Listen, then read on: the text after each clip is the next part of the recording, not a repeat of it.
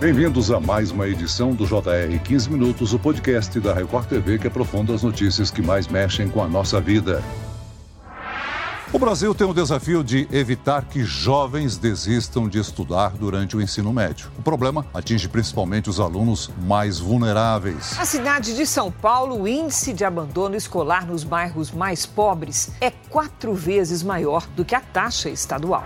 A cada 10 jovens brasileiros, apenas seis concluem o ensino médio. Uma pesquisa da Federação das Indústrias do Estado do Rio de Janeiro mostra ainda que, a cada ano, 500 mil jovens maiores de 16 anos abandonam a escola no Brasil. Dados do Instituto Nacional de Estudos e Pesquisas Educacionais Anísio Teixeira, o INEP, confirmam essa triste realidade. Em queda desde 2010, o abandono do ensino médio cresceu durante a pandemia e chegou a 5,7% dos estudantes estudantes matriculados no ano passado. Por que aumentou o número de estudantes que deixaram o ensino médio? O impacto dessa evasão para o futuro dos estudantes e também para a economia do Brasil. Como reverter essa tendência? O JR 15 Minutos de hoje discute a evasão escolar no ensino médio com o diretor executivo da organização não governamental Todos pela Educação, Olavo Nogueira Filho. Bem-vindo ao nosso podcast, Olavo. Obrigado, Celso. Obrigado pelo convite. Prazer estar aqui contigo. E nos acompanha nessa entrevista é a repórter da Record TV, Caterina Chute. Caterina, a evasão do ensino médio acontece em todo o Brasil, mas a situação é ainda mais grave nas regiões Norte e Nordeste. Olá, Celso. Obrigada pelo convite. Oi, Olavo. Celso, segundo o INEP, o número de alunos que deixou o ensino médio em 2021 chegou a 5,6% e voltou a crescer em 2022, subindo aí para 5,7%.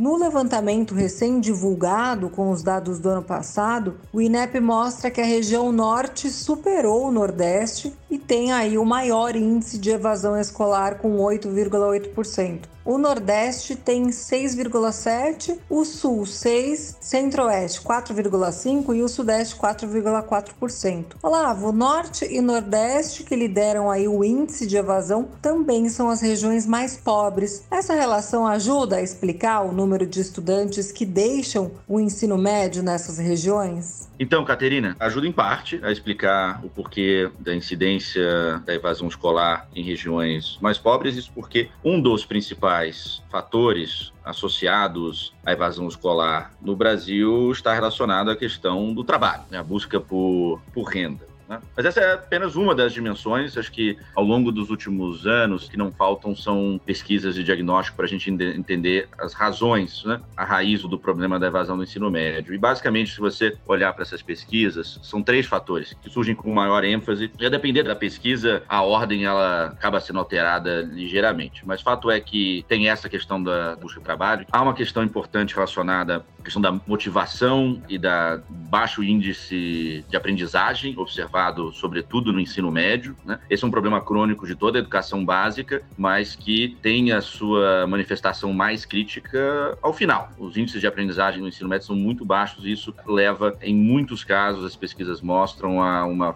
falta de motivação do estudante em continuar na escola. E por fim, a questão do interesse. Muitas pesquisas mostram que jovens que evadiram a escola indicam que o fizeram porque simplesmente, em português claro aqui, acham a escola chata não atribuem sentido permanecer na escola, o que a escola me trará em termos de ganhos pós-ensino médio. Então, acho que esses três fatores nos ajudam a entender as raízes da evasão e, claro, a manifestação desses três fatores acaba incidindo de forma mais enfática nas regiões norte e nordeste do país, nas regiões rurais e, sobretudo, nas periferias das grandes cidades. Celso e Olavo, durante uma reportagem para o Jornal da Record, eu conheci o Gabriel de Freitas Silva, de 20 anos. Em 2022, ele tomou a difícil difícil decisão de trocar né, a sala de aula pelo trabalho. Hoje o Gabriel é motorista de aplicativo.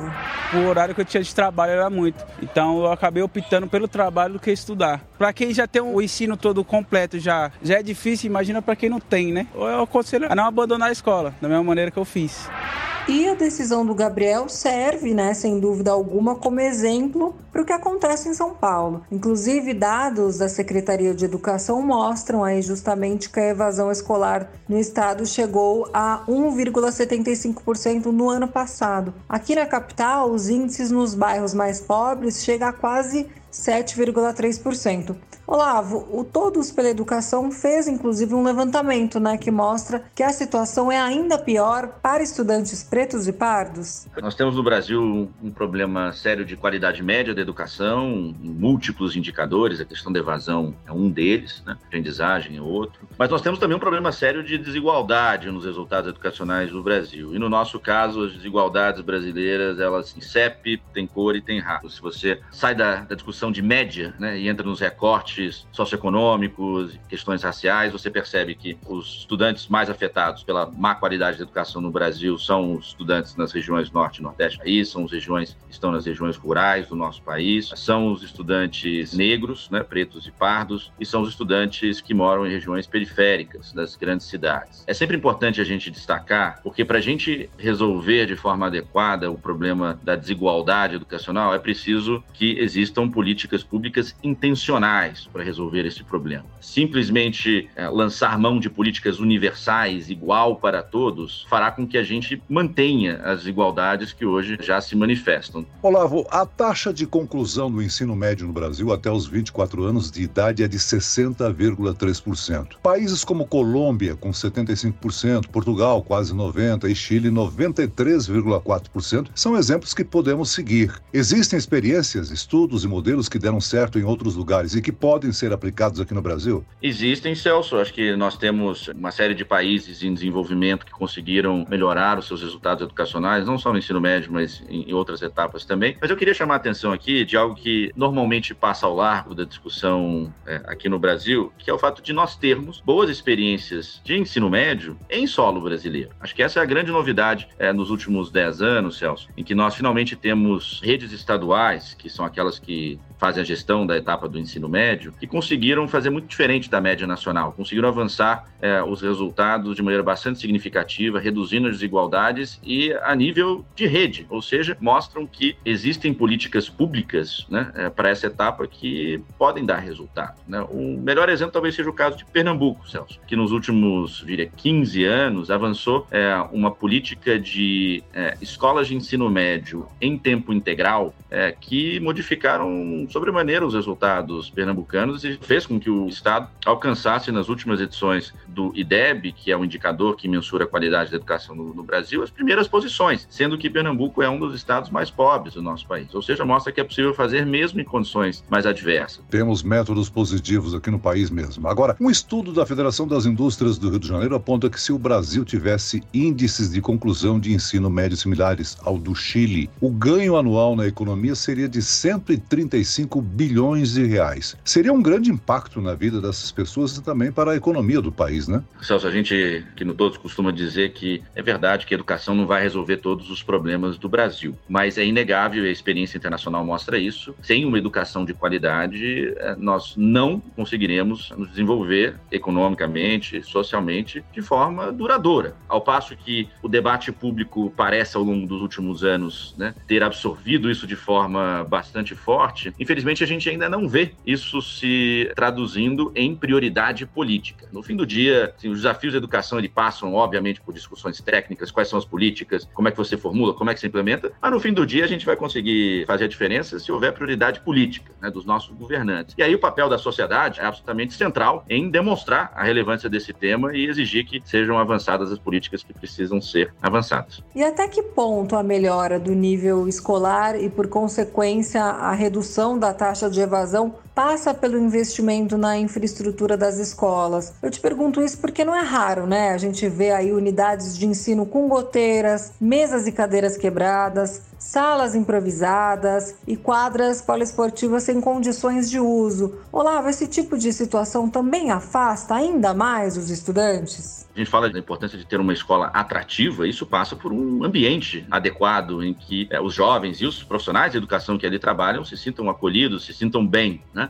Isso parece um tanto quanto óbvio e é, né? mas infelizmente a gente ainda observa em muitas regiões do país é, que o cenário de infraestrutura das escolas, de disposição do próprio ambiente escolar, ele é um tanto quanto precário. Há avanços inegáveis ao longo dos últimos anos, é importante que a gente diga isso. É importante que a gente diga também que só a infraestrutura não resolve, mas fato é que sim, essa é uma condição necessária para a gente ter uma escola mais atrativa, portanto é preciso sim, é, no conjunto de fatores para a gente ter um ensino médio melhor, investir fortemente na questão da infraestrutura das escolas. E a situação preocupa preocupante também com relação aos professores, né? O número de profissionais vem caindo e a área tem se tornado cada vez menos atrativa. Para reduzir a evasão escolar, o Ministério da Educação e as vão precisar reavaliar a carreira dos docentes, não? Sem dúvida alguma, essa talvez seja a variável chave para a gente poder tomar resultados melhores na educação básica brasileira, não só no ensino médio, mas em todas as etapas, que é termos professores motivados, bem formados e com boas condições de trabalho. Isso passa, por um lado, por conseguirmos atrair melhores candidatos que estão no ensino médio para a carreira docente. Hoje o Brasil atrai muito mal quem opta por entrar na profissão docente são os estudantes abaixo da média no ensino médio, que já é um tanto quanto baixo. Hoje nós temos 62% dos nossos futuros professores sendo formados 100% à distância, chamado EAD. Isso é absolutamente inconcebível, nenhum país do mundo que tem professores de qualidade faz isso. E por fim tem a questão das condições de trabalho. Um outro dado aqui que muita gente não conhece, a gente tem hoje no Brasil 40% dos professores dando aula em mais de uma escola. Agora, aproveitando a sua presença no podcast de hoje, é importante nós abordarmos outro tema de muita relevância. No mês de abril, o Ministério da Educação suspendeu por 60 dias o cronograma de implementação do novo ensino médio. Essa é uma decisão que gera insegurança entre os estudantes, não? Essa foi uma medida positiva no nosso entendimento, né? A, chamada suspensão ou a abertura de uma consulta pública, né? Para avaliar e para reestruturar a chamada reforma do ensino médio. Por que eu digo que isso foi um movimento positivo? A essência da reforma do ensino médio, que foi um projeto que vem sendo avançado desde 2017, 2018, ela é muito positiva. E fundamentalmente porque ela traz três princípios que, se bem executados, vão contribuir no sentido de enfrentar o desafio que a gente conversou aqui ao longo do podcast. Né? Quais são essas três questões? O aumento da carga horária no ensino médio. A gente precisa arrumar, Celso, para aquilo que no mundo mais desenvolvido eles simplesmente chamam de escola. Aqui a gente chama de escola em tempo integral, é, escola de seis, sete horas. Quando você fala isso para alguém que está num país mais desenvolvido, eles dizem: olha, aqui a gente chama essa escola de tempo integral de escola, porque aqui é a regra. No Brasil a gente tem uma média de quatro, cinco horas. Esse é um dos pilares da reforma. O segundo pilar é a gente caminhar para um, uma arquitetura curricular em que a gente sai de um modelo único e igual para todo mundo, com 13 disciplinas, modelo anacrônico, e vai para o modelo onde você tem uma parte da experiência de ensino médio comum a todos e uma parte diversificada, flexível, que é orientada aí a partir da escolha do próprio jovem. E um terceiro elemento que é a educação técnico-profissional. Você melhor integrar a formação técnico-profissional ao ensino médio regular. Ocorre que houve problemas de implementação nesses últimos anos, fundamentalmente devido à falta de coordenação né, do governo federal nos últimos quatro anos e também por conta da pandemia. Mas há problemas também do ponto de vista do desenho da política. Há uma série de mudanças que precisam ser feitas na política em si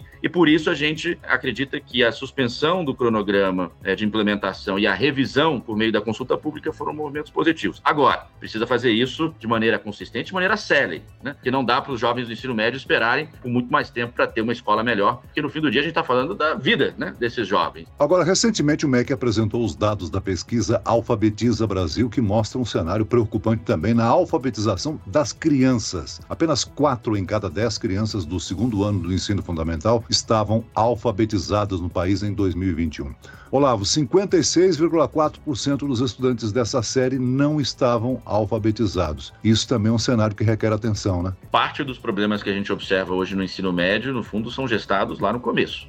Muitos alunos chegam no ensino médio sem uma base sólida, conhecimentos e habilidades básicas. Né? Em alguns casos, inclusive, alunos chegam lá sem estarem plenamente alfabetizados. Na alfabetização, a gente também tem boas experiências aqui no Brasil. Vou citar alguns casos, é, mesmo em contextos adversos. Coruripe, em Alagoas, é, virou um grande caso de alfabetização nos últimos anos. Teresina, no Piauí, não sei se os ouvintes sabem disso. É, muita gente na educação não sabe disso, inclusive. Teresina, entre todas as capitais do Brasil, é que tem o melhor resultado de alfabetização. Políticas muito bem implementadas ao longo do tempo, deveria servir de referência. E aí tem o caso do Ceará, um estado como um todo que, a partir de uma política estadual, junto com os 184 municípios, conseguiram revolucionar os resultados de alfabetização nos últimos 10 anos. Mas é preciso a gente ter uma, um esforço mais enfático aqui para poder, de uma vez por todas, Celso, resolver esse problema da alfabetização, fechar essa torneira do analfabetismo. Para finalizar, rapidamente, eu pediria que você explicasse como é o trabalho da ONG Todos pela Educação e como nossos ouvintes podem acompanhar e colaborar com vocês. Perfeito, Celso. Todos pela Educação organização é uma organização de defesa de uma causa, e essa causa, no nosso caso, é educação, em particular educação básica, que vai desde a educação infantil até o ensino médio. É, o foco do nosso trabalho é melhorar a qualidade e a equidade da educação básica brasileira por meio de uma incidência nas políticas públicas estruturais. Nossa convicção aqui, Celso, é que o Brasil só de fato será melhor se tiver educação de qualidade. Então, quem quiser conhecer mais, visita nosso site, lá tem bastante informação de como é que, inclusive, as pessoas podem se engajar com o nosso trabalho. Muito bem, nós chegamos ao fim desta edição do 15 Minutos. Eu quero aqui agradecer ao diretor executivo do projeto Todos pela Educação, Olavo Nogueira Filho. Obrigado, Olavo. Obrigado, Celso. Obrigado pelo convite e estamos à disposição. Até a próxima. E agradeço a presença da repórter do Jornal da Record, Caterina Chuti. Obrigado, Caterina. Um grande prazer participar desse podcast com esse tema extremamente importante. Até a próxima.